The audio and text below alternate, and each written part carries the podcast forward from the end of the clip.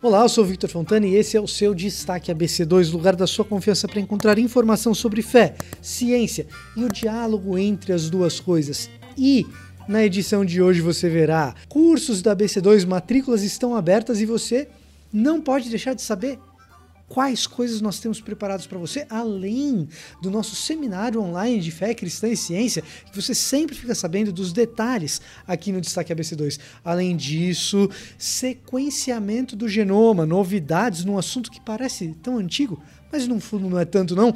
Abelhas, sim, abelhas e biopesticidas, como preservar a vida desses insetos, inteligência artificial para fazer terapia. Será que isso funciona? Tem um plot twist bacana que você acompanha se você vier comigo. E além disso, na nossa entrevista em profundidade, nós conversamos com ele, Bruno Nascimento, para falar sobre conhecimento, teoria do conhecimento, epistemologia, em Alvin Plantinga, um dos maiores apologetas e filósofos cristãos da atualidade. Então você fica ligado e vem comigo porque o Destaque ABC2 começa agora.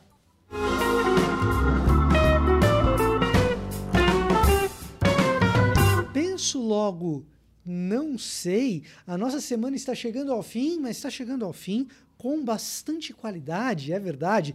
Essa semana toda, se você esteve ligado no nosso canal do YouTube e ainda está disponível para você aqui, portanto, se inscreva, deixe seu like, não se esqueça disso, assim você acessa o nosso conteúdo, é avisado do nosso conteúdo. Essa semana a gente começou a conversar sobre conhecimento já tem lives interessantes aqui, mas a gente encerra com chave de ouro é no sábado.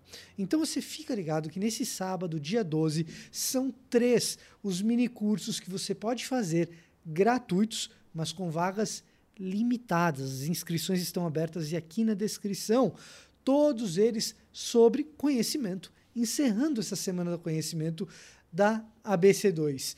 Você vai ter conhecimento científico com o professor Luiz Adriano, você vai ter conhecimento religioso com Geisiel Borges e conhecimento bíblico com este que vos fala, Victor Fontana.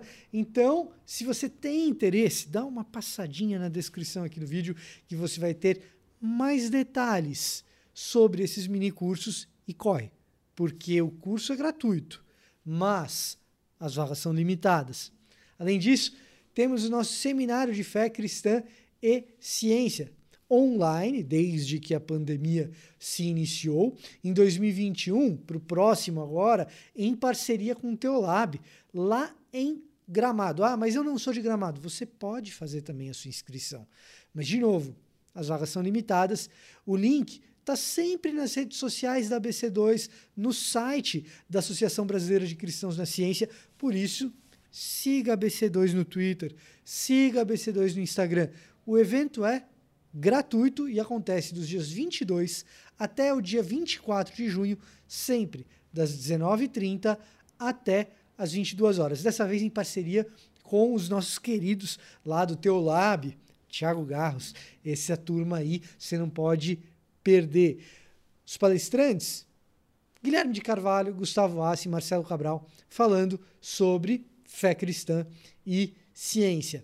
E o nosso curso, que fez o maior sucesso no ano passado, está de volta.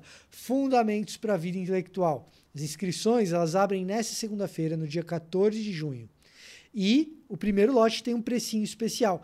Então, dá uma olhada novamente aqui na nossa descrição, no site cristãosnaciencia.org.br, nas nossas redes sociais, porque nós temos as inscrições abertas a partir da segunda-feira, 14 de junho, para a próxima turma se iniciar no dia 2 de agosto. O nível do curso introdutório são quatro meses de curso para você fazer tranquilo, certo? E o preço do primeiro lote é promocional, você não pode perder. Sequenciamento completo do genoma humano. Finalmente chegamos a esse estágio em que os genes humanos estão completamente mapeados e alguns mais informados talvez estejam se perguntando: peraí, essa notícia é antiga, já faz 20 anos que a gente tem o sequenciamento do genoma humano, pelo menos é o que anunciou o projeto Genoma. Pois bem, essa semana, num pré-print, a gente foi informado, e isso é um pré-print, precisa de avaliação de pares, e a comunidade genômica vai certamente emitir vereditos a respeito disso. O anúncio dessa semana diz respeito ao sequenciamento completo do genoma humano. 20 anos atrás, nós obtivemos, por meio do projeto Genoma, uh, o, o, esboço do que seria um genoma, um genoma humano com um sequenciamento de 92% daquilo que era esse sequenciamento genético. Os 8% restantes dependiam de tecnologia que, à época, era muito cara e que à época sequer existia em alguns aspectos, o que tornava esses, essa última parcela do genoma humano extremamente difícil e caro de se sequenciar. Pois bem, os custos nos últimos 20 anos caíram absurdamente e a notícia é que agora nós temos um sequenciamento completo do genoma, constituído por 3 bilhões de bases nitrogenadas. Né? São mais ou menos um aumento aí de 4,5% do que antes se afirmava. Essas bases nitrogenadas compõem os genes, que hoje são cerca de 20 mil. Para ser preciso, vai 19.969 genes, que são 79 a mais do que previamente a gente acreditava. Um aumento aí de 0,4%. Evidentemente, a gente ainda precisa da avaliação de pares, a gente está falando de um pré-print, uma pré-publicação. E os benefícios dessas descobertas ainda estão um tanto distantes do nosso alcance. Entretanto, é evidente que quanto mais sabemos a respeito de como o ser humano é feito, mais benefícios nós teremos, em especial de ferramentas como a gente já tem enfatizado tanto nas últimas edições do Destaque ABC2, com essas ferramentas de edição genética, como é o CRISPR-Cas9, por exemplo. Fique tranquilo, a gente vai ter entrevista em profundidade sobre genética aqui no Destaque em breve para destrinchar os meandros de tudo isso que tem acontecido. O universo da física e o universo da genética no ano de 2020, no ano de 2021, é um negócio absurdo o que tem sido divulgado e o que tem evoluído. Então, você fica ligado que aqui no Destaque ABC2 a gente vai tratar de cada uma dessas coisinhas. Abelhas sob ameaça. Isso não é exatamente uma novidade, mas uma maneira de protegê-los, isso é biopesticidas para defender abelhas é a novidade que pode ser extremamente positiva para todo o planeta Terra. As abelhas elas são importantes em diversos sentidos. A existência, dela, a existência delas facilita com que outras formas de vida se proliferem, portanto, cuidar das abelhas é importante. Uma das maiores ameaças à vida das abelhas são pequenos ácaros parasitas, ácaros são extremamente pequenos, né? Pequenos ácaros parasitas que são hospedeiros de vírus que acabam por dizimar a vida das abelhas. Com frequência, a melhor maneira de combater esses ácaros e a utilizada pelos apicultores é de pesticidas químicos, o que prejudica também as abelhas e outros seres vivos que são submetidos a esses pesticidas, que eliminam os ácaros, mas não apenas eles. Pois bem, o Departamento de Agricultura do governo norte-americano, dos Estados Unidos, em parceria com algumas universidades, tem pesquisado e chegou à conclusão que fungos do gênero Metarhizium podem controlar esse ácaro parasita. E eles estão utilizando os fungos, ou seja, um biopesticida, não um defensivo agrícola químico, mas um biopesticida para o controle dessas populações de ácaros e, portanto, pela defesa das abelhas. A preocupação com a população das abelhas é uma preocupação grande por parte dos biólogos e, evidentemente, dos apicultores também. Não apenas por causa da produção de mel, mas por causa da importância das abelhas para todo o nosso planeta. E qualquer evolução no sentido de preservar a vida das abelhas é sim um grande avanço e um avanço que possibilita é, projetar o futuro com perspectivas melhores, inclusive do ponto de vista econômico. Qual seria a capacidade de um robô, de uma inteligência artificial, de ser um excelente ouvinte, quem sabe um terapeuta, quem sabe um psicólogo? Bom, algumas empresas têm desenvolvido aplicativos para que você possa derramar, desabafar as suas mágoas, as suas angústias diante desses robôs que, por meio da sua inteligência artificial, tentam mostrar a maior cooperação possível para entender as suas dores. E você pode estar pensando, isso jamais funcionaria. Um robô não tem capacidade de ser pessoal. Ele nunca vai entender um ser humano, por mais que a capacidade cognitiva de uma inteligência artificial possa surpreender absurdamente seres humanos. Ganhar partidas de xadrez, isso já é coisa velha.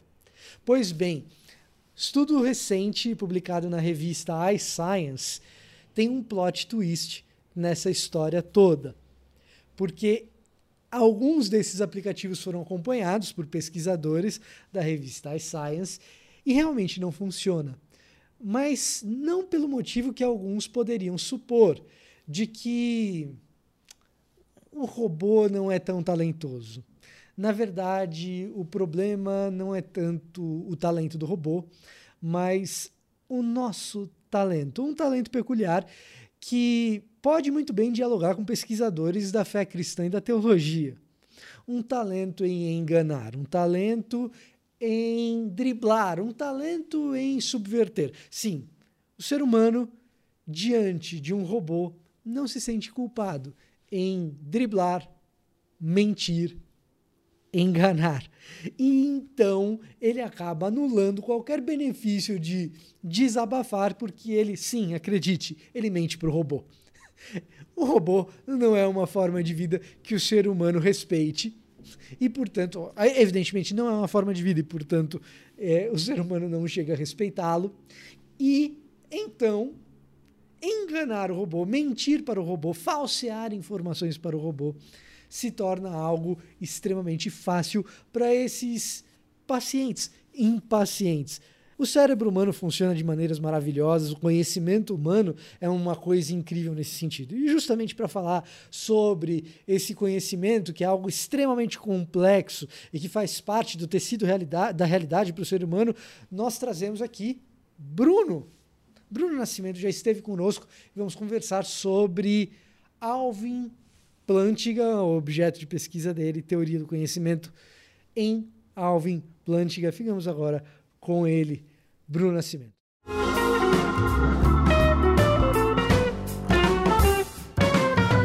Então, para conversar conosco sobre conhecimento e, em especial, conhecimento elaborado na mente de um reformado, de um cristão, de um dos grandes filósofos cristãos do nosso tempo, Alvin Plantinga.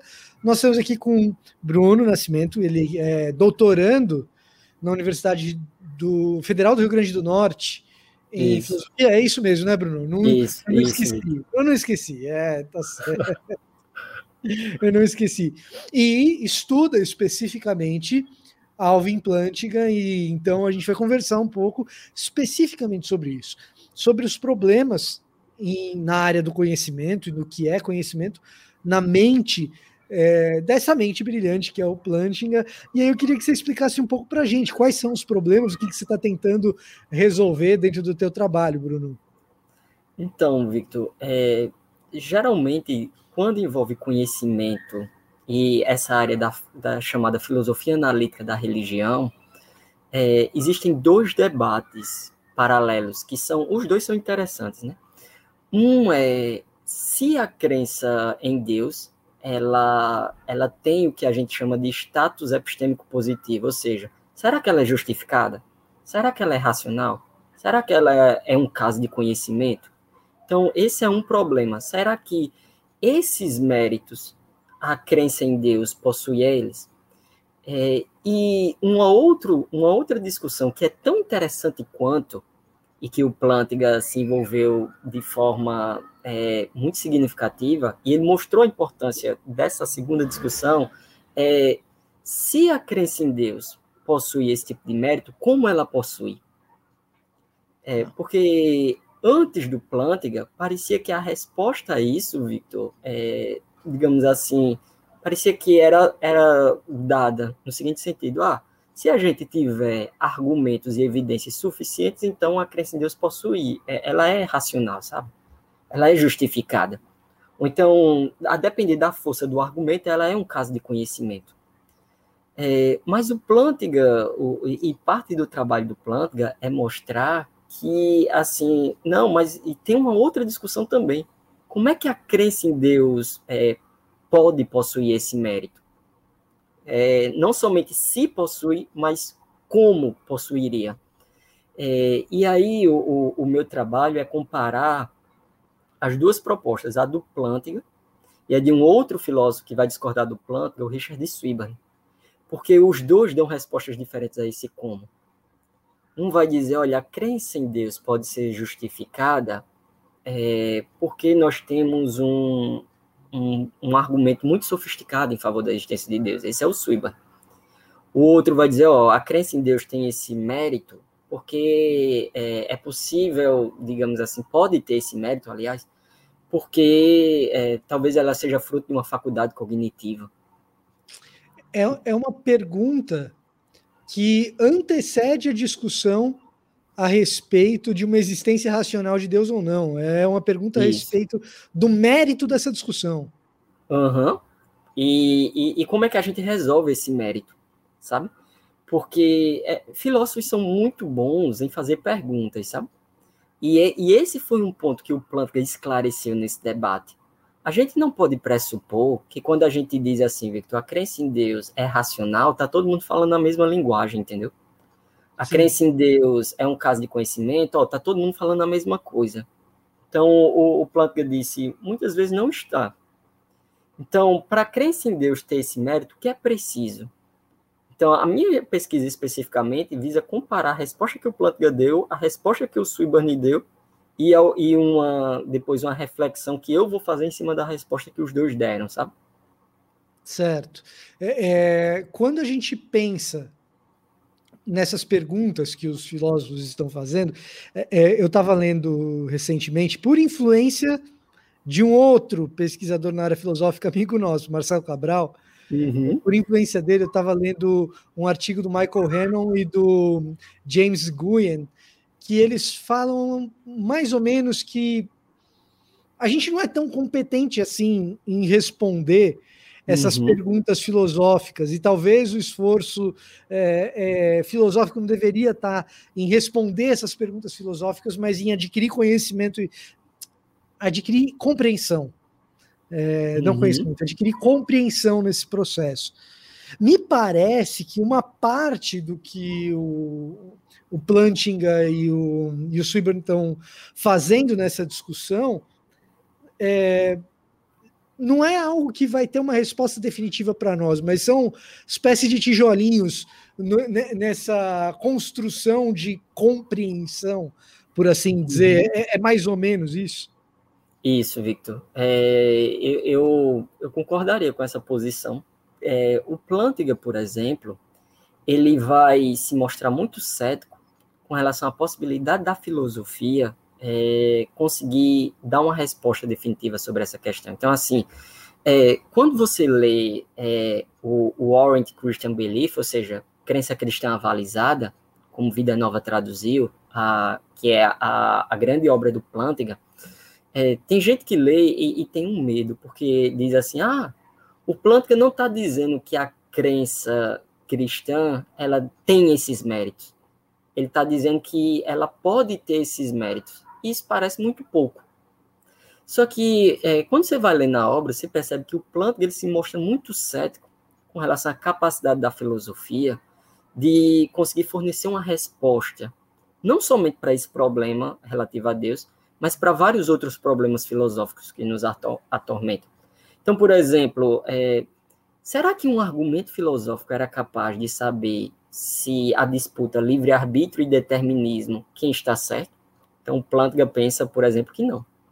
Será que um argumento filosófico é suficiente é, para nos fazer quem está certo, se é o pessoal que é, é, é dualista, em termos mente e corpo, ou, ou se são os materialistas. Então, será que um argumento filosófico consegue responder isso? Então, o Plantga pensa que não.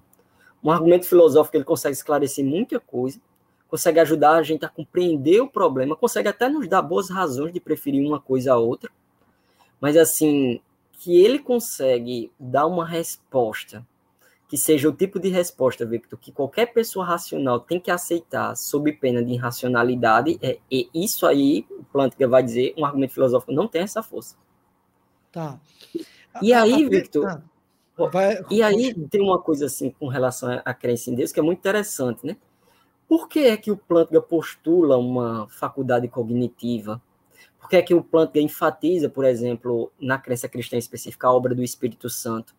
É porque ele, ele acha que se, é, se fosse depender de argumentos filosóficos para a gente ter algo como conhecimento, ou o conhecimento que a fé, a fé cristã exige, como está lá no catecismo de Hildenberg, por exemplo, é, aquele tipo de fé, é, os argumentos filosóficos, eles são insuficientes para sustentar uma fé com aquele tipo de certeza, entendeu?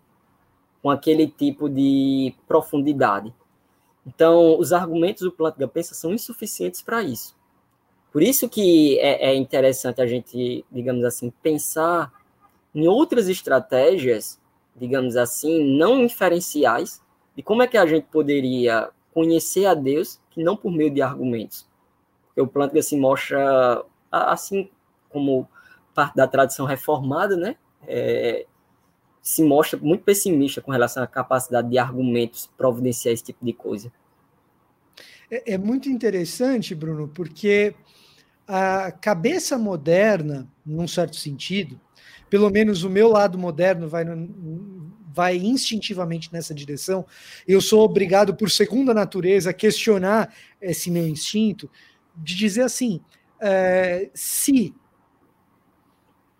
nós temos limitações de linguagem, da própria filosofia, de responder essas perguntas, em primeiro lugar, por que então fazê-las se eu já sei que eu não vou chegar a uma resposta definitiva?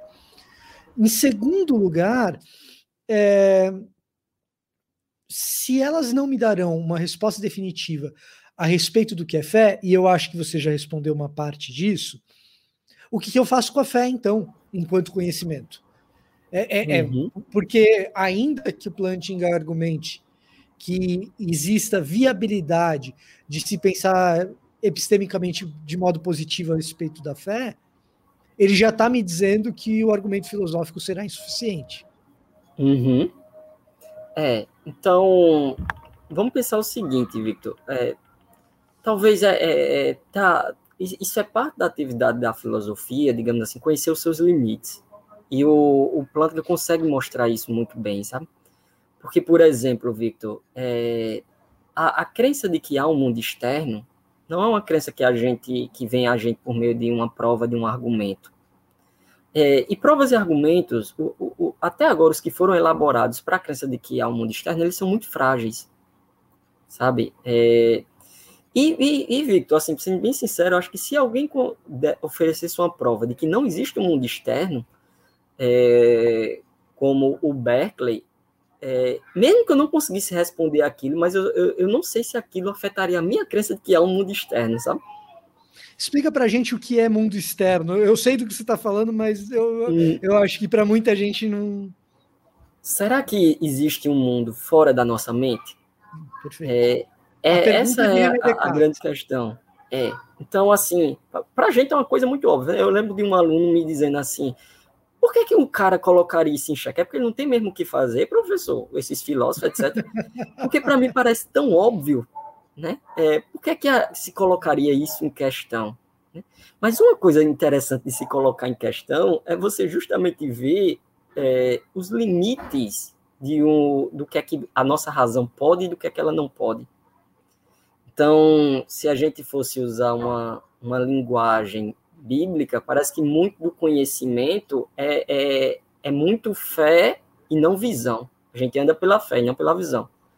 Então, assim, Victor, é, Em primeiro lugar, a gente confia nas nossas capacidades cognitivas, a gente confia naquele tipo de conhecimento não inferencial, que parece que a nossa própria Constituição nos oferece, de que existe um mundo externo, e que as minhas faculdades cognitivas são confiáveis, de que existe um passado, o mundo tem mais de cinco minutos. Se você me pedisse um argumento para isso, eu não saberia dar, mas isso é uma crença que, para mim, é, ela tem um, ela é um caso de conhecimento, posso dizer assim. Então, assim, é, esse é um primeiro ponto, assim, o, o Plantinga consegue mostrar isso, e consegue mostrar isso também com relação à crença em Deus. Sabe? E um segundo ponto, ó, já que, é, digamos assim, você perguntou, né, já que, Bruno, o Plantinga admite esse ponto, e muitos filósofos admitem esse ponto, para que filosofar, então? É, talvez, assim, seja uma, uma própria necessidade do pensamento, sabe? Em primeiro lugar. Então, nós somos, como diz Aristóteles, né? É, o homem tem por natureza esse desejo de conhecer, de saber. Mas um, um, segundo ponto também, acho que a gente pode pensar, é que apesar de, é, digamos assim, a filosofia não conseguir, e, e, ela mesma admite, aliás, não ela, né? Os filósofos. Os filósofos admitem que eles não conseguem ultrapassar determinado ideal, mas, assim, eles conseguem fazer uma compreensão, é, eles conseguem, digamos assim, avançar determinadas coisas de modo significativo, sabe? Então, deixa eu dar um exemplo bem claro, Victor. É, vamos supor que a gente vai para o espaço público e lá, é, é digamos assim, a gente está debatendo algo, diz, ó, crenças religiosas não entram aqui. É, bom, por, é, por quê? Não, ó, porque não, não existe uma prova, não existe um argumento, etc, etc, etc. Então, por exemplo, muito do trabalho do, da epistemologia reformada serviria para a gente esclarecer, porque aí tem um mal entendido. Sabe? E, e a, apesar de, tipo, o, o filósofo admitir, ó, por meio de um argumento eu não consigo provar X, mas pensando sobre X, e é difícil pensar sobre X, é, eu consigo esclarecer muita coisa, eu consigo esclarecer muito mal entendido, eu consigo avançar muitas questões, ainda que não seja o que o filósofo queria, que o que é que ele queria? Ele queria, no final das contas, saber, é, digamos assim, se há tal pessoa como Deus através de um argumento. Sim. É, por meio de um argumento, a gente pode ser cético com relação a isso. Mas isso não significa que outras coisas não, não sirvam, né? O Plantinga mesmo vai dizer é, ele tem várias partes na obra dele, sabe? É, que ele vai dizer, olha, um argumento pode não servir para, digamos assim, para transformar a crença em conhecimento, mas ela pode servir para outras coisas. Pode servir para avançar algum tópico em filosofia, no campo de ética, de metafísica, etc. O, o Plantinga vai dizer também, olha, pode servir para aproximar alguém da fé, então aquilo ser utilizado como um gancho, etc. É, pode, pode servir para o próprio crente, ele está ali em dúvida, numa, numa, situação complicada, vai dizer o Plantinga, então pode servir para ele próprio. Então, assim, há uma série de utilidades, ainda que não seja a, a, a, utilidade que a gente almejaria quando entrou no debate, a gente poderia dizer assim, Victor. aquele anseio que a gente tinha de resolver a pergunta, ele continua ansioso. Uhum. Mas, de certa forma, o simples fato de existir um anseio nos impulsiona a continuar fazendo a pergunta e tentando respondê-la, né? Uhum. Exatamente. É curioso isso que você colocou, Bruno, porque, é, num certo sentido, se esperaria de um apologeta, alguém que tem por profissão ser um apologeta, que ele uh, buscasse com todo o vigor possível uhum. essas inferências, essas provas evidenciais é, da existência de Deus, ou que Deus faz sentido, ou que a fé é racional, e eu acho que em alguma medida o Alvin Plantinga o faz. Né? Eu acho que em alguma medida o Alvin Plantinga faz. Seria de se esperar é, que, que o apologeta fizesse isso. Por outro lado, o Plantinga mostra um pouco que uma parte dessa discussão ela tá mais no. É, é, é, ela se encontra mais na ansiedade de quem faz a pergunta do que na discussão em si mesma, né? Eu vou explicar um pouco melhor sobre isso, o que eu tá. quero dizer com isso. Eu estava conversando com é, Gutierrez Siqueira, que é um, um pesquisador pentecostal uhum. e tal, sobre a questão de pessoas que abandonam a fé ou abandonam a igreja, nem sempre a fé, no período de faculdade. E ele falou: Olha, eu me preparei para a faculdade com tudo que foi livro de apologética. E no fim das contas, eu usei em pouquíssimas situações. O que apologéticas serviam foi mais para reforçar algumas dúvidas que eu mesmo tinha do que para convencer alguém de qualquer coisa. E, num certo sentido, acaba que chega num ponto desse. É, tem uma, uma coisa interessante, assim, principalmente nesse livro Crença Cristã Avalizada, né, Warrant Christian Belief, que é interessante, é, Victor, que o, o Plantga, por exemplo, uma coisa que ele faz, que é muito significativa nesse livro, é trazer os pressupostos cristãos para a gente discutir conhecimento a partir dos pressupostos cristãos. E aí, Victor, aí é que tá. É, faz muita diferença isso no final das contas. Como assim, Bruno? O, o capítulo 8 do livro, é, aliás, eu, eu, tenho ele aqui, deixa eu conferir para não falar besteira, sabe? Se é o capítulo 8 realmente. É o capítulo 8.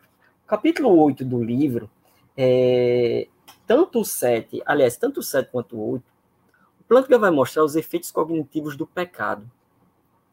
E, e aí é que está. É, vamos levar em consideração né, e, e, que a crença cristã, é, tudo que ela afirma, todas as suas doutrinas básicas, elas são verdadeiras. Isso faz alguma diferença em como a gente discute conhecimento? O Plantga vai dizer, faz toda a diferença. Porque, é, por dois motivos. Primeiro, é, o nosso senso de divinidade ele foi fortemente afetado pelo pecado. Então, se existe tal coisa como pecado, existe tal coisa como inimizade contra Deus. E se existe essa inimizade contra Deus, é, dificilmente a gente pode achar que vai para o debate a favor ou contra a existência de Deus, assim, de um modo neutro, simplesmente a gente tentar resolver a questão, sabe? E isso seria até uma forma de fugir do debate. A gente ir desinteressado. Ninguém vai desinteressado. Isso, isso, não é somente algo que o Plantga traz, sabe? Tem outros filósofos, inclusive naturalista, o, o Thomas Nagel, num livrinho dele chamado The Last Word, ou seja, a última palavra, traduzido aqui no Brasil, que ele vai dizer, olha, é, tem uma coisa profunda aí nesse tipo de debate. É, eu não quero que Deus exista. Eu tenho medo se realmente existe tal pessoa como Deus, que eu tenho que prestar contas, etc. Ah, esse Deus desafia minha autonomia é, então, isso é algo a se pensar. Ninguém vai para o debate com relação à existência de Deus desinteressado. E aí, os efeitos cognitivos do pecado, eles precisam ser levados em consideração. Ao mesmo tempo, o Plantga vai, no capítulo 8 e 9 do livro dele, mostrar que o conhecimento de Deus não é somente, não diz respeito somente a uma questão intelectual, é também uma questão afetiva. E essas duas coisas estão embrincadas, sabe? É, eu não consigo conhecer a Deus se eu tiver os afetos desordenados. E meus afetos não podem estar ordenados se, por exemplo, não tiver um trabalho prévio do Espírito Santo. Essas coisas impactam com relação à, à questão do conhecimento. Então, é, é, significativo isso. Assim, uma coisa que eu acho que o Plantga mostrou no trabalho dele é como, digamos assim, a gente literalmente, isso é uma coisa que o pós-moderno dizia, mas assim, eu acho que o Planta mostrou com um rigor significativo que não há um, um, uma visão a partir de lugar nenhum, sabe? Não há um ponto de vista neutro. A não existe uma separação completa entre sujeito e objeto, como se idealiza num, num método como o de Bacon. Uhum a, a, crença cristã, sendo verdadeira, por exemplo, é, vai ter um impacto significativo na forma como a gente é, busca, percebe, coleta evidências com relação à existência de Deus, sabe? É, porque isso interessa a gente. Tem muita coisa, é, até para resgatar coisas que a gente falou naquele, é, na entrevista anterior, tem muita coisa em jogo, Victor. sabe? É, no final das contas, muita coisa mesmo em jogo. Então não é algo assim meramente neutro, sabe? Então, é, e, e, e, eu penso que parte de, do anseio que a gente tem, desse, digamos assim, é, se maravilhar, até mesmo o pecado, ele abafa isso, né? É, o pecado, ele, ele, causa uma certa paralisia espiritual, uma, uma certa, olha, não, eu, isso não me interessa, eu não me importo, etc, etc, etc. Isso é o que tem que ser superado. É, recentemente, inclusive, é, é, antes a gente estava falando de um, artigo, né, em off, que eu, que eu disse que eu estava preso num artigo. É, um, um, uma das coisas desse artigo específico que eu estava escrevendo, Victor, era, era mostrar que o cálculo probabilístico proposto pelo Swiburne, é, se ele não levar em conta questões afetivas, ele não vai muito para frente, sabe? Você não consegue resolver a coisa de modo objetivo matemático se, digamos assim, os afetos da gente não tiver já ordenados para a gente pensar sobre o conhecimento de Deus, para a gente pensar sobre tal pessoa como Deus, a gente não, digamos assim, é, não consegue avançar. E isso não somente para o conhecimento de Deus. Eu, eu, penso que crenças científicas estão sujeitas à mesma coisa, outros tipos de crença também. Essa, essa seria a minha pergunta na sequência. É, o que o Plantinga parece apontar, pelo que eu estou ouvindo de você, é algo a respeito do conhecimento, que ele não é o único a apontar, mas uhum. que uh, a maneira como nós chegamos ao conhecimento ela não é meramente cognitiva, mas ela é afetiva e moral também. E não uhum. só a respeito de Deus, a respeito de tudo. Uhum. É, é, o, o Plantga vai postular, inclusive, que o, o pecado ele afetou é, os, geralmente os três tipos de conhecimento que a gente tem: o conhecimento de Deus, o conhecimento de nós mesmos e o conhecimento do mundo ao nosso redor, sabe? É, o, o conhecimento de outras pessoas também. O pecado afetou em graus diferentes cada um desses, é, desses tipos de conhecimento. Então, é, é por isso que, digamos assim, é, faz diferença a, a, é, essa variável, essa carta. Faz diferença com relação ao conhecimento de Deus. É, essa carta não pode ser ignorada, principalmente se a gente estiver falando de um ponto de vista cristão. Sabe? Certo. É, e, e, esse é o, e por isso que argumentos, simplesmente, o Plantga vai dizer, não resolve. Porque além do limite da filosofia, você ainda tem uma barreira chamada pecado. Tá. Ele, é, então, o pecado vira uma categoria epistêmica, então, para o Plântiga. É, e o Plântiga trata nesses termos. O pecado é literalmente uma, uma, categoria epistêmica. E por isso que a gente precisa da obra sobrenatural do Espírito Santo para, é, digamos assim, ultrapassar e para superar é, as barreiras impostas pelo pecado. É, uma coisa que, se você parte de um pressuposto cristão, é um tanto óbvio, mas se a gente está na arena pública do debate, deveria ser algo para fazer qualquer pessoa, sendo cristão ou não, pensar. Uhum. Já que se pecado existe, eu acho que a, a, a formulação da sentença é essa: se pecado existe, e se pecado existe dentro desses termos propostos é, pelo que a religião está propondo, isso altera a maneira como eu faço pesquisa, como eu penso e como eu me aproximo dessa outra categoria chamada verdade. Uhum.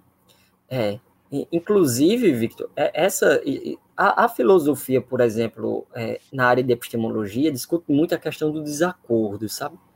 É, porque, porque assim você tem filósofos tão inteligentes e tão capazes, pensando anos sobre o assunto e chega a conclusões opostas.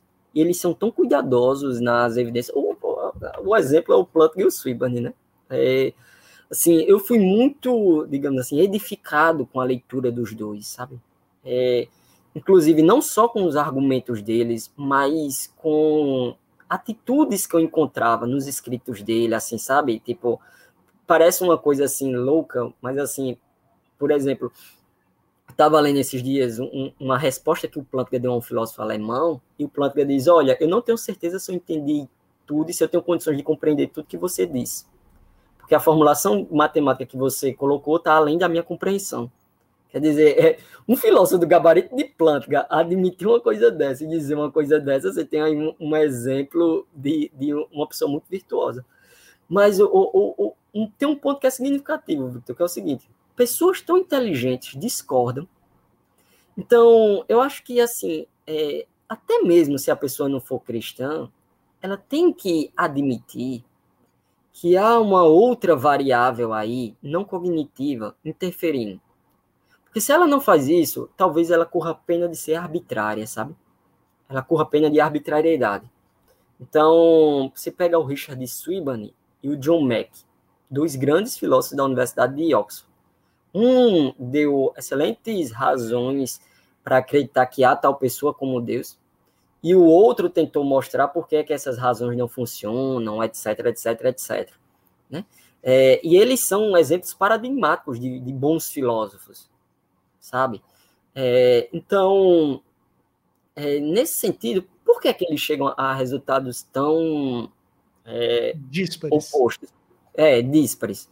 Então, é, é, eu penso que essa categoria aí precisa ser sim incluída, sabe? É, isso não é coisa nova, sabe? O, o Platão, existe uma, um escrito dele chamado a é, Carta 7, ou Epístola 7, Há uma discussão ali se ela é realmente autêntica, mas assim, a maioria dos estudiosos pensa que ela é autêntica. Onde o Platão já vai dizer isso. Platão já vai dizer, ó, se determinadas pessoas não tiver, digamos assim, cultivado uma coisa como humildade intelectual, ela não vai chegar na verdade. Então, o que mostra que poderia ter sim empecilhos morais que nos impediriam de chegar assim na, na verdade. Isso é algo que a gente deve levar em consideração, sabe? Perfeito. Bruno, assim, é, o que eu pensaria a partir dessa conversa é: tudo bem, então uh, não são apenas inferências ou não é apenas a lógica formal que opera, ou a capacidade cognitiva, como queira, que opera na hora de construir conhecimento, em especial conhecimento a respeito da fé, conhecimento uhum. a respeito de Deus. Como então a gente constrói conhecimento, e em especial conhecimento a respeito da fé? É, o Plantinga vai postular uma.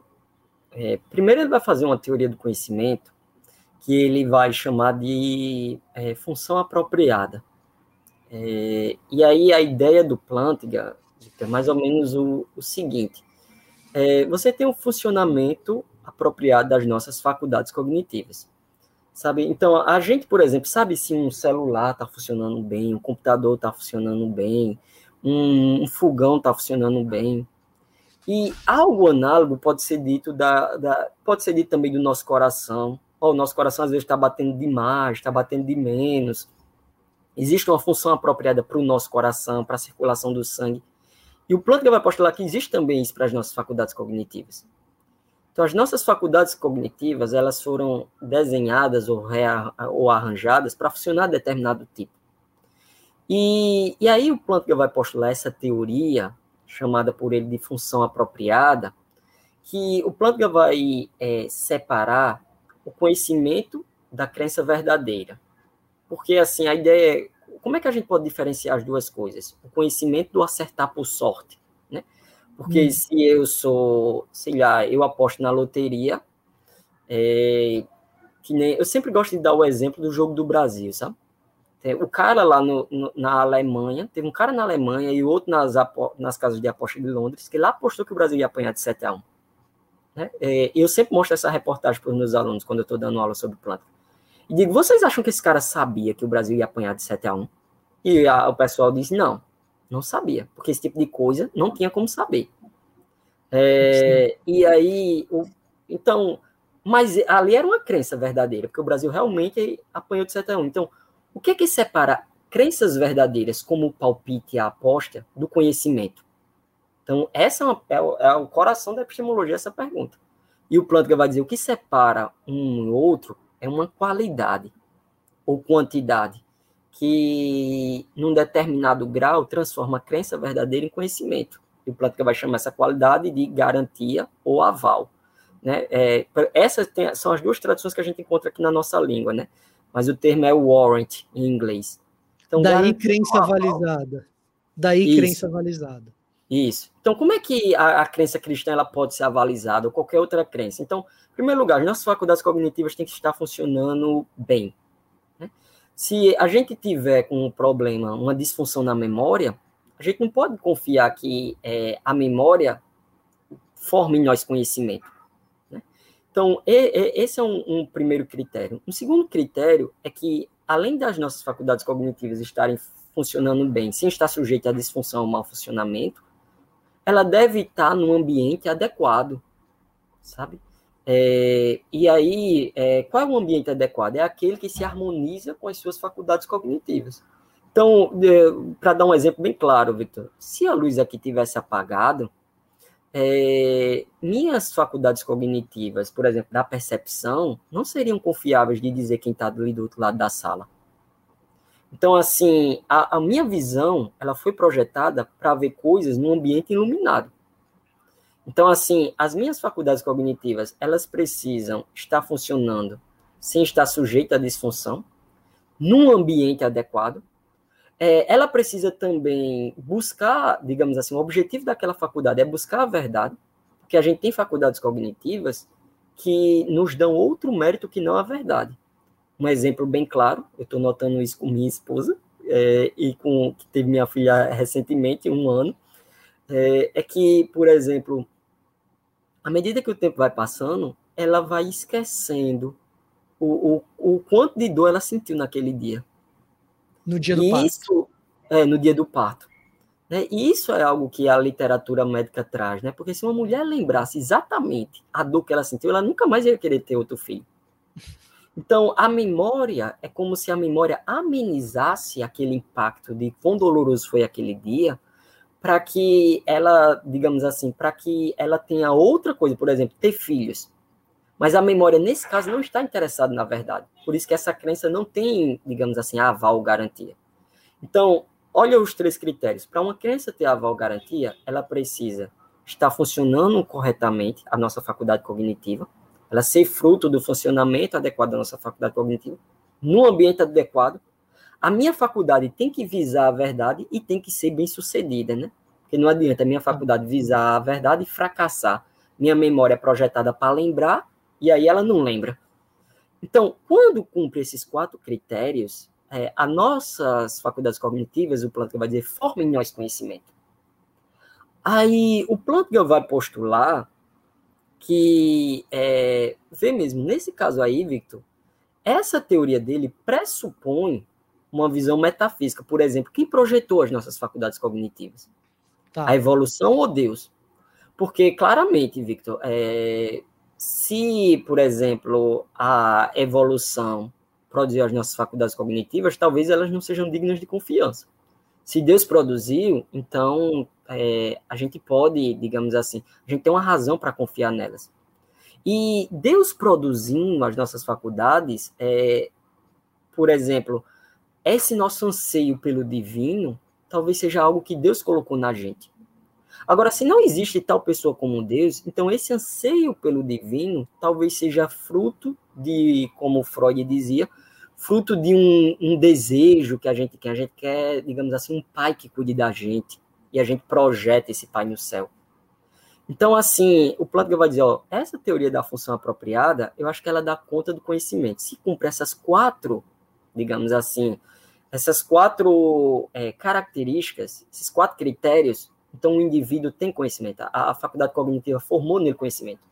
Agora, a discussão, por exemplo, da, da, sobre a existência de Deus, vai depender de uma discussão anterior antropológica, ou seja, que tipo de ser humano é, nós somos, que tipo de ser nós somos, vai depender de uma visão metafísica, o que é a realidade, o que é o mundo, será que existe Deus, será que não existe Deus, etc. Por isso que a gente não consegue resolver a questão simplesmente no campo da epistemologia, vai dizer o Plantinga. A gente tem que ir além do campo da epistemologia. Porque somente assim falar de conhecimento, etc., a gente não resolve, porque as, os debates sobre conhecimento pressupõe outros debates filosóficos muito importantes aqui. A gente toma como dado uma série de coisas, né? Uhum. Então, aí o, o Plantger vai postular que, por exemplo, no caso do conhecimento de Deus, Deus implantou em nós uma faculdade cognitiva que é, funciona da forma como foi projetada, sem estar sujeita à disfunção, num ambiente adequado, e aí visando a verdade e sendo bem sucedida. Aí tem a variável do pecado que danificou fortemente essa faculdade, os sensos divinitatis, que vai dizer, mas tem a obra do Espírito Santo, que regenera é, de forma significativa essa faculdade para que ela volte a funcionar corretamente, sabe? Tem as escrituras e tem a fé, que também são outras duas fontes de conhecimento para o crente. Então, nesse sentido, obra do Espírito Santo, escrituras, acabam virando categorias epistêmicas também da teoria do, do Plantinga. Uhum. E importantíssimo para o modelo dele. Ele tem um modelo AC, que é o modelo Aquino e, e Calvino, que é um modelo assim que ele vai botar justamente Aquino e Calvino com dois objetivos, Victor. Tanto porque existe, digamos assim, uma sugestão em Aquino, um desenvolvimento em Calvino de que o conhecimento de Deus é, é ele é, digamos assim, ele é natural, sabe? É, quanto também ele vai pegar um grande nome do protestantismo e do catolicismo, porque o modelo que o, o quer, digamos assim, tem um modelo ecumênico, assim, um modelo que o cristão ele olhe para aquilo e aplique é, em suas próprias crenças. O modelo Aquino Calvino é um modelo destinado à crença em Deus no geral, crença de que há tal pessoa como Deus. Mas o Plantinga fez um modelo Aquino Calvino estendido, que vai mostrar como é que ele lida com o problema do pecado, como a fé, o Espírito Santo e as Escrituras são categorias epistêmicas, sabe? Para a gente, é, digamos assim, como é que o crente ele pode não somente, é, digamos assim, ter um palpite ou uma aposta de que realmente Jesus ressuscitou dos mortos, mas o modelo aqui em Calvino visa mostrar assim como é que o crente poderia saber que realmente Jesus realmente ressuscitou dos mortos. Perfeito. O, o que é uma coisa fascinante, é um pouco uhum. do que uma parte significativa da teologia brigou no século XX. Uhum. É, como que a gente se relaciona com a possibilidade desse conhecimento, né? Uhum. Uma, uma, parte significativa da teologia existencial, existencialista, vai trabalhar com como que a gente fundamenta a fé se esse conhecimento for inacessível mesmo e acabou. É. E o que, o que é mais interessante é o seguinte: o pessoal pensava, e o Plantger vai notar isso, o pessoal pensava assim, não, primeiro a gente tem que provar que existe tal pessoa como Deus que ele enviou seu filho amado, que é, esse filho amado morreu numa cruz e ressuscitou. E aí a gente pode falar alguma coisa sobre o cristianismo. Quando você pega aquele livro do Norman Geisler, Não Tenho Fé Suficiente para Ser Ateu, você vê que ele segue ali 12 passos. Não lembro se é, se é 12 agora o número, mas ele segue uns passos assim. Ó. Primeiro a gente provou que existe um Deus. Agora a gente provou que existe Jesus Cristo, que ele morreu, que ele ressuscitou, tudo que ele falou é verdadeiro. Então, o, o Novo Testamento é verdadeiro, o Antigo é verdadeiro, etc, etc, etc. E o Plotga mostra que, não, a gente já pode partir daquilo que a gente já sabe. Não é impróprio. Porque na ciência, a gente faz isso. Na uhum. ciência, o cientista não, não, não começa o paper dele, ó, eu vou começar aqui é, mostrando que os argumentos dos, dos antigos céticos, eles não procedem, então, há um mundo externo fora da minha mente. Não. Ele já parte de que há um mundo externo fora da mente. Então, assim, ele já é, cultiva, é, ele já parte desse ponto, sabe? É, quando a gente vai, é, digamos assim, estudar psicologia, o psicólogo, se bem que tem alguns que podem fazer isso, né? Mas o psicólogo, geralmente, ele não vai dizer, ó, primeiro a gente vai tentar provar que há outras mentes além da minha, e depois a gente tenta ver o que é que a gente faz com isso, etc. É, não, o Plantk até dá uma metáfora. Se o, o, o, cientista fosse fazer isso, seria como, Victor, ele pegasse uma tesourinha para parar um, um, gramado gigante.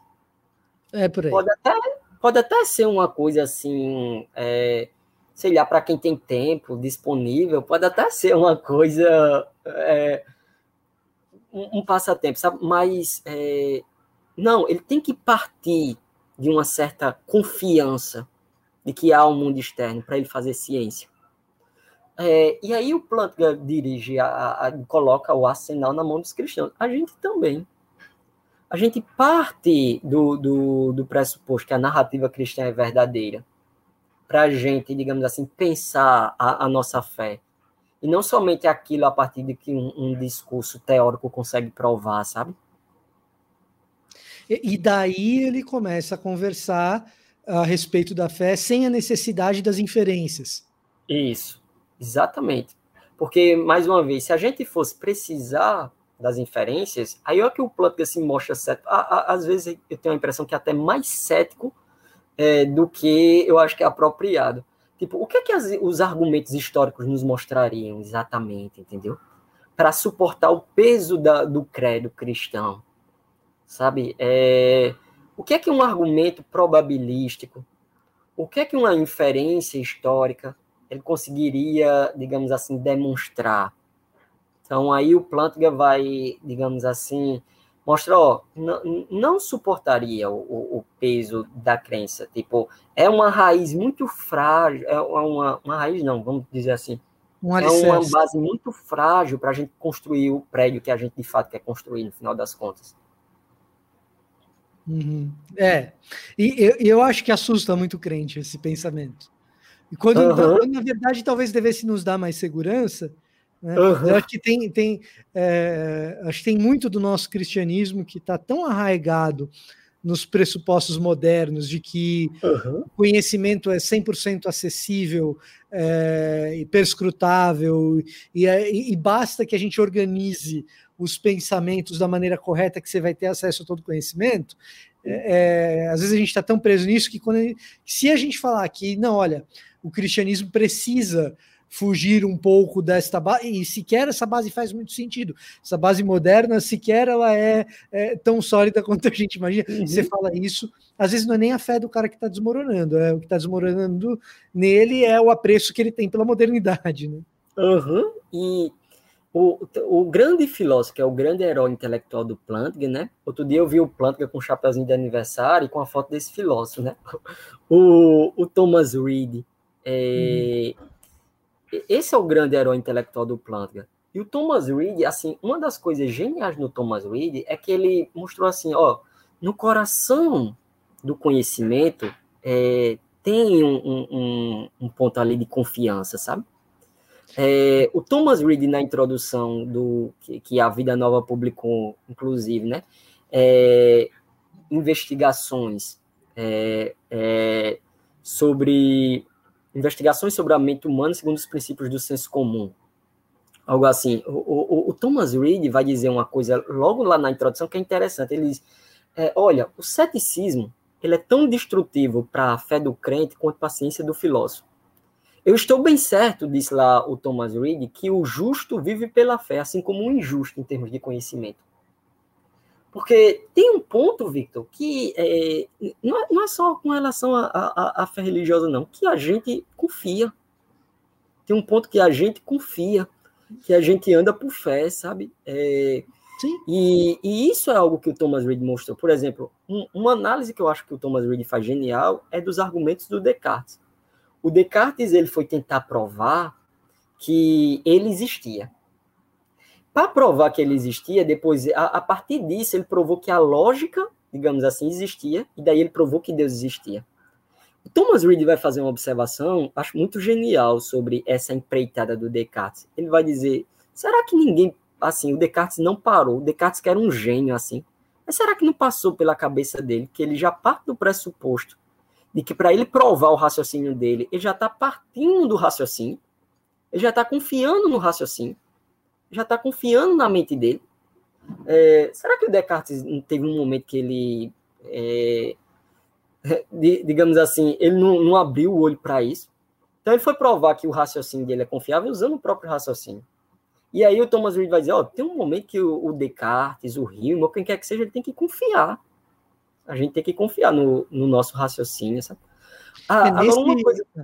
Pode falar, Victor. É, nesse embate entre o, entre o, Thomas, entre o Thomas Reed e o David Hume, é, eu acho que talvez esse seja o grande ponto que o Thomas uhum. Reed tem a favor dele, né, que é o fato de que, olha, você quer levar o ceticismo às últimas consequências, mas um, você resolveu escrever, né?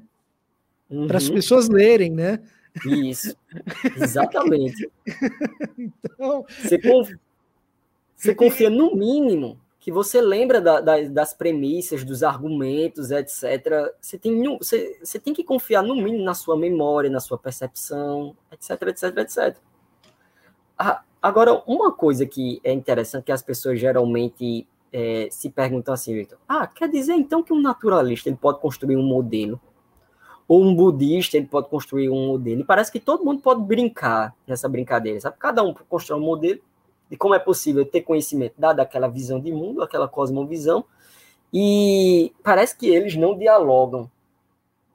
E uma coisa interessante, Victor, é assim, é que o Plantga vai mostrar que esse é um mérito que a crença teísta e a crença cristã têm, que outras crenças não têm, sabe?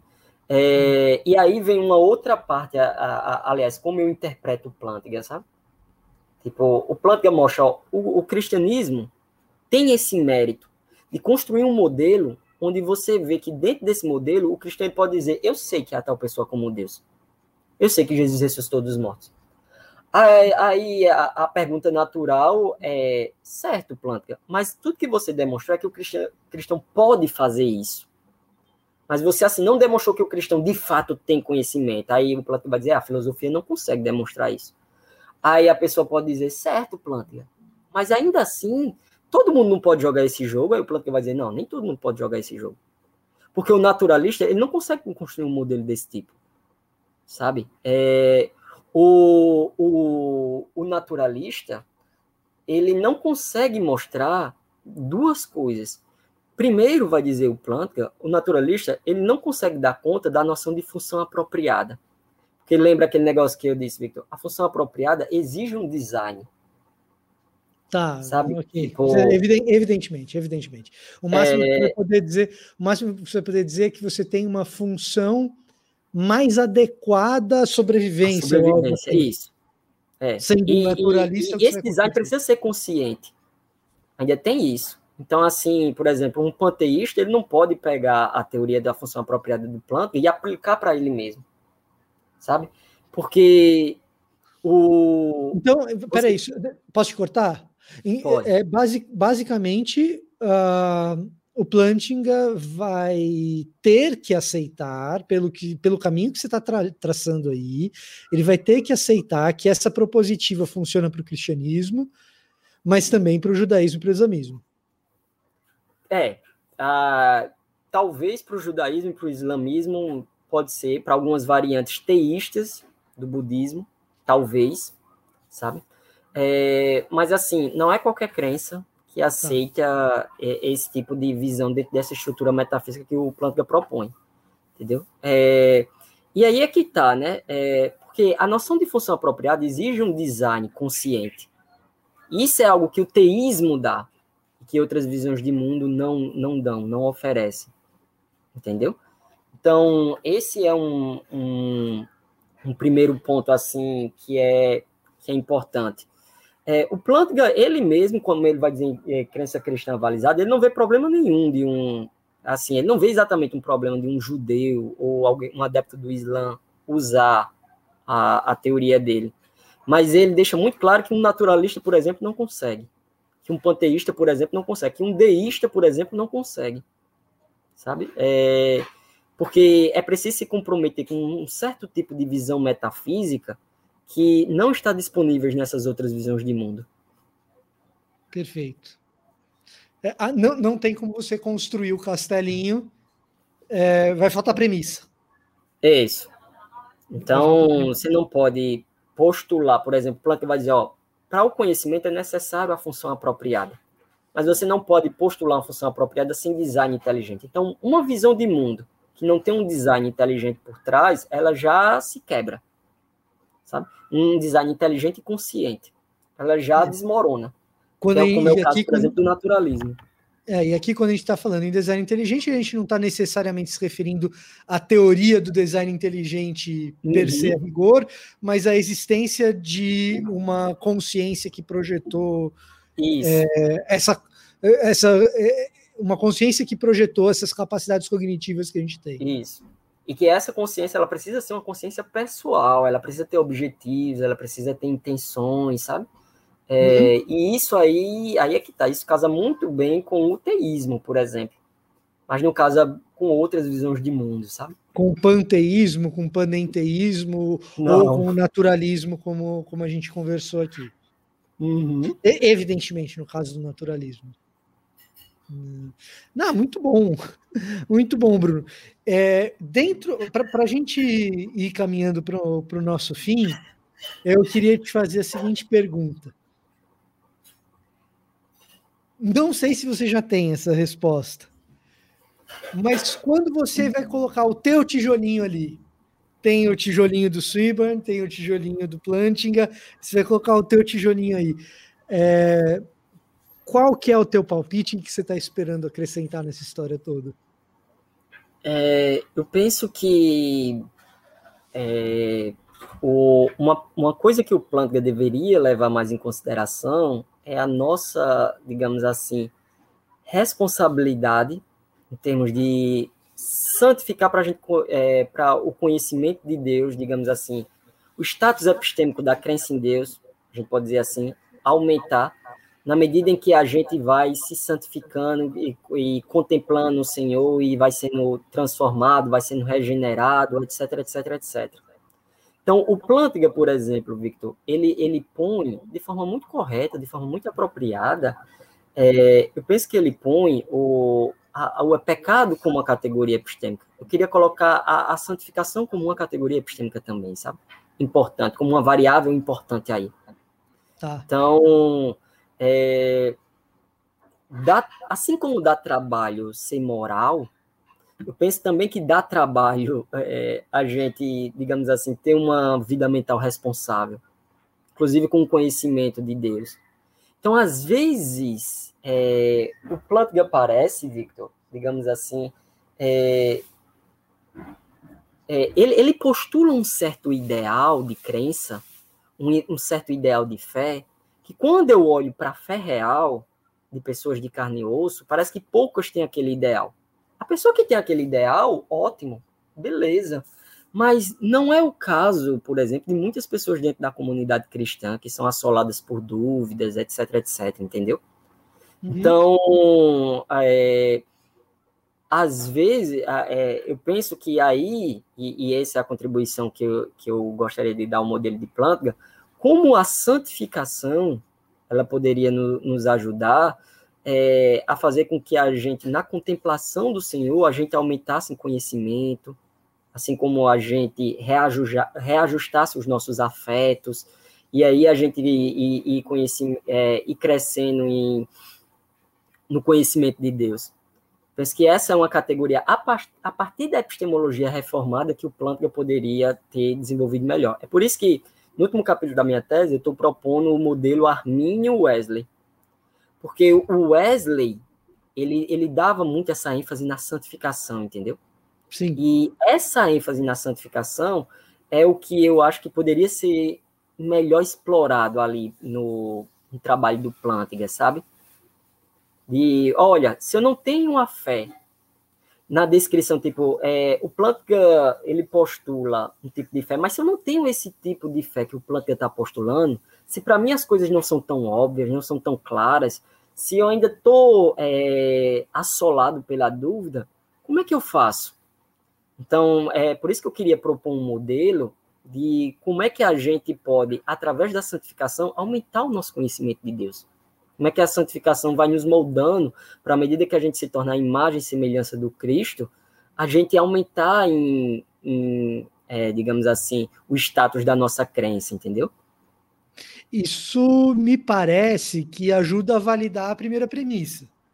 Uhum. Se o pecado é uma categoria epistêmica, a santificação deveria uhum. cumprir esse papel. Se uhum. efetivamente ela falha nisso, será que o pecado é de fato uma categoria epistêmica? É, é, é parece, é, é, parece, inclusive, que ajuda a, a validar a primeira premissa. É, é, é isso, é, é alimento para se pensar. É um negócio. Uhum. É alimento para se pensar. Bruno, Mais uma vez aí, muito obrigado por atender aqui o nosso, nosso chamado. É, é assunto para pensamento mesmo. Não é coisa simples, eu acho que vai deixar a nossa cabeça inchada aqui durante um tempo, mas, uhum. eu, mas eu acho que é fundamental que a gente realmente se dedique a tentar compreender um pouco melhor como que a gente pensa as coisas que a gente pensa. No fundo das, uhum. no fim das contas é isso, né? Mais uma vez, obrigado por atender aí o nosso chamado, Bruno. Eu que agradeço, Victor. E a você que nos acompanha aqui, toda quinta-feira nós temos destaque ABC2 para conversas como essa que a gente teve com o Bruno, entre outras conversas sobre pesquisa, o mundo acadêmico, como as coisas andam Nessa semana você não pode perder, a gente continua conversando sobre conhecimento. Achou um pouco complicado? Tem um pouco mais de complicação vindo por aí, mas tem muita resposta para você também. A gente vai ficando por aqui. Até a próxima quinta-feira.